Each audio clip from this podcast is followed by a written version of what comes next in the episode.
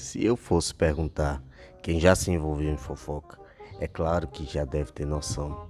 Com certeza você já passou por algo ou conhece alguém próximo que tenha se chateado com isso. Mas afinal, o que é fofoca? Por que as pessoas fazem fofocas?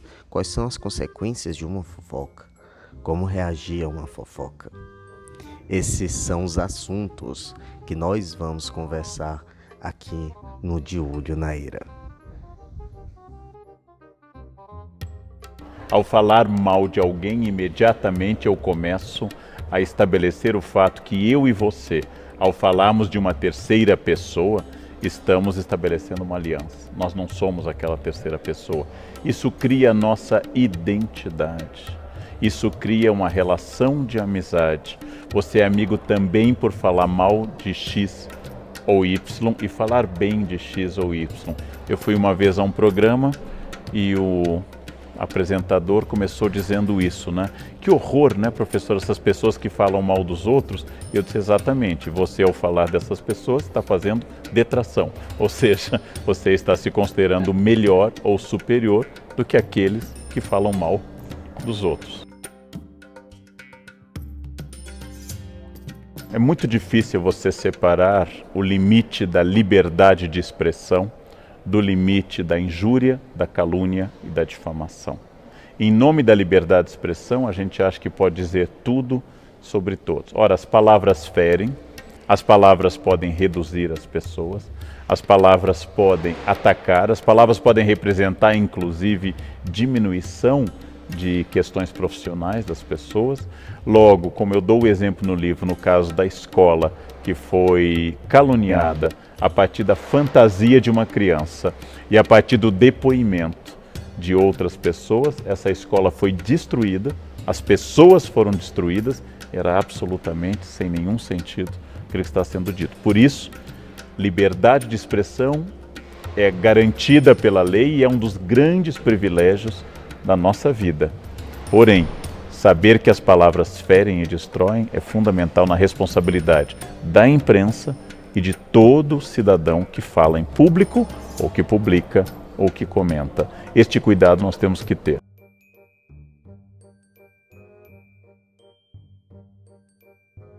Esse no áudio é Leandro Carnal, um historiador brasileiro, filósofo e professor universitário da Universidade Estadual de Campinas, o áudio é um trecho do vídeo que Leandro partilha sua visão sobre fofoca ao lançar o livro Hábito da Fofoca.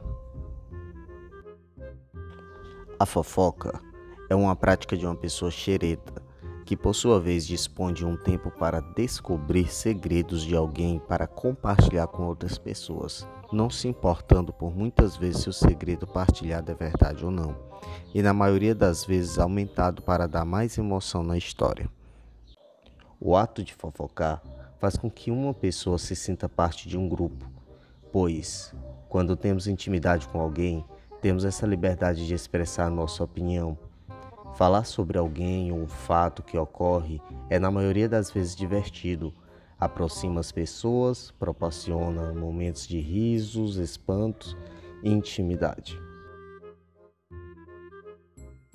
Provavelmente você já deve ter sido vítima de alguma fofoca ou então ajudou a contribuir para que uma se realizasse. Mas agora eu gostaria de fazer dois momentos com você. Um, você no lugar do fofoqueiro e outro, você no lugar do retratado.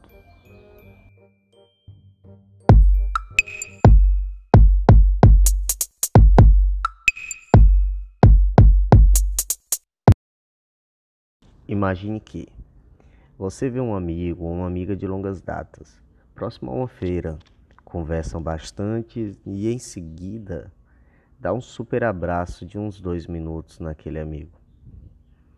Imaginou? Agora continuando. Você chega em casa, guarda as compras e segue sua rotina normalmente.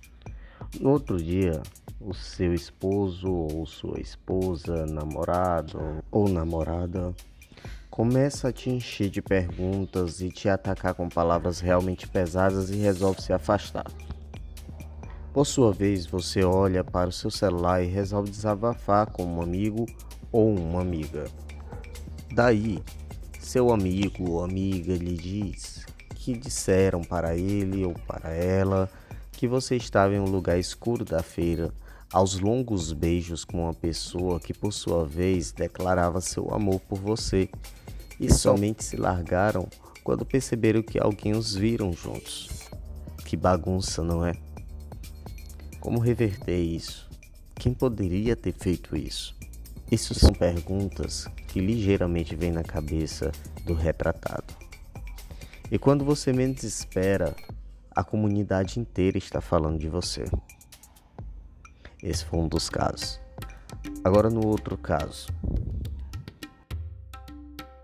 Imagine que chega alguém para você para falar que viu fulano se beijando com cicrano numa feira. E você fica muito intrigado porque você conhece e começa a questionar mais e mais e começa a falar muito sobre essa situação. Você sai e vai para casa e se encontra com sua melhor amiga. E durante um café, o silêncio reina e por falta de assunto ou não, você começa a falar da história que acabara de ouvir com os mínimos detalhes.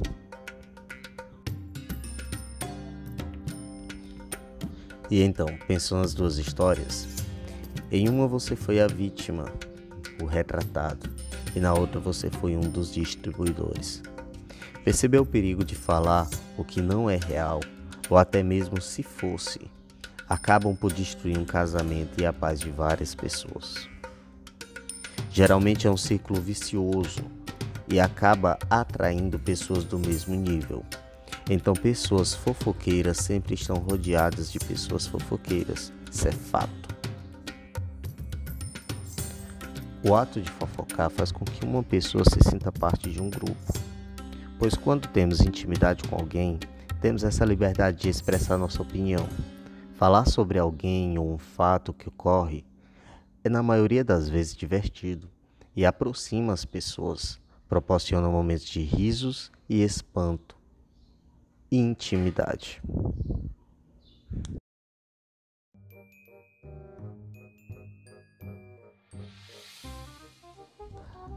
Agora preste bastante atenção,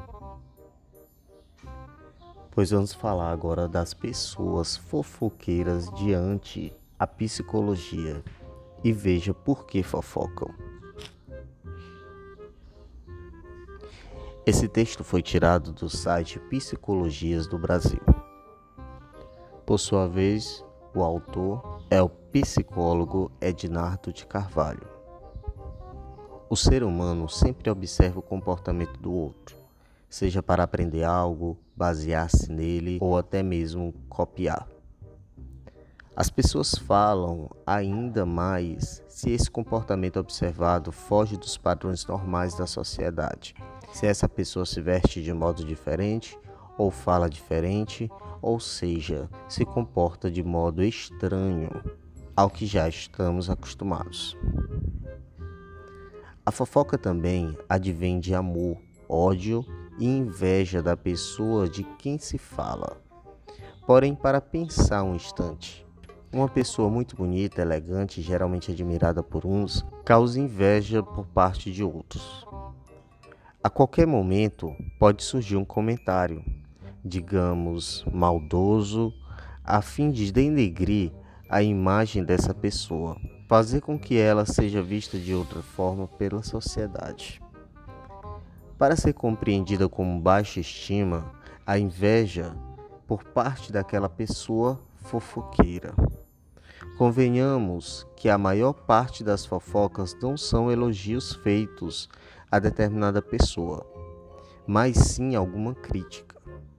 Isso porque existe alguma coisa naquela pessoa mencionada que mexe com algo muito particular nosso. E por que mexe? Cada um tem sua história de vida, seus medos, receios e opiniões. Veja bem, a fofoca é tão interessante e atrativa para as pessoas que os programas que têm maior audiência são aqueles que falam da vida dos famosos. contam sobre seus relacionamentos e os maiores boatos do momento. Saber da vida alheia mexe muito com o nosso instinto, como nossa curiosidade, pois o ser humano não está satisfeito apenas com o que lhe ocorre. Precisa saber do outro, precisa saber que não sobrevive sozinho. O que vai determinar se isso lhe é prejudicial ou não é o grau em que isso lhe ocorre. Se o fofoqueiro busca sempre denegrir a imagem do outro, esse deve ser ajudado. E não julguemos os nossos colegas fofoqueiros. Todas as pessoas têm receios, momentos de baixa estima e inveja dentro de si. Todas as pessoas falam do outro, seja comentários bons ou outros não tão bons assim. Dessa forma, antes de fazer uma bela fofoca, vamos refletir sobre a seguinte frase de Musak, 2008. Abre aspas. Uma fofoca é como o vento, passa mas vai deixar alguma consequência. Se for apenas um ventinho, a consequência nem será sentida, mas se for um vendaval, pode deixar um rastro de destruição. Fecha aspas. E para melhorar o hábito de falador, vai aqui algumas dicas. Se coloque no lugar da pessoa e veja se não fez igual e não percebeu. Corrija seu amigo quando vocês dois estiverem sozinhos. Entenda que o processo de mudança vem aos poucos. Procure ver os pequenos passos de evolução. Aceite a limitação dos outros. Analise suas dificuldades e implante isso na dificuldade do outro. Ouvir uma fofoca e aconselhar o fofoqueiro sobre como isso pode prejudicar alguém. Sempre pese uma fofoca ao cotidiano da pessoa. Não dê credibilidade. Veja sempre quanto tempo tomou uma conversa sobre alguém e repasse isso ao fofoqueiro para dar uma ideia de tempo perdido. Pare a fofoca ali mesmo, não leve à frente. A fofoca ela está dentro de todos os ambientes, seja na escola, seja no trabalho, seja dentro de sua seja seja dentro do recinto de sua religião, seja dentro de sua casa ou na casa do vizinho. Isso basicamente não tem como acabar, mas tem como controlar a partir do retrator. Eu sou Oswaldo Amarante e esse foi mais um episódio de Olho na Ira.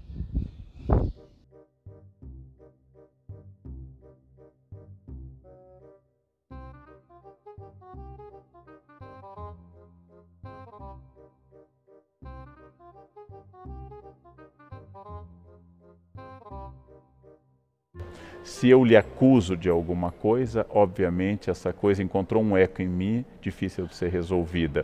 Por exemplo, homofobia, como querem os psicanalistas, é sempre o choque entre dois homossexuais, o que aceita sua sexualidade e o que não aceita, e por isso ataca.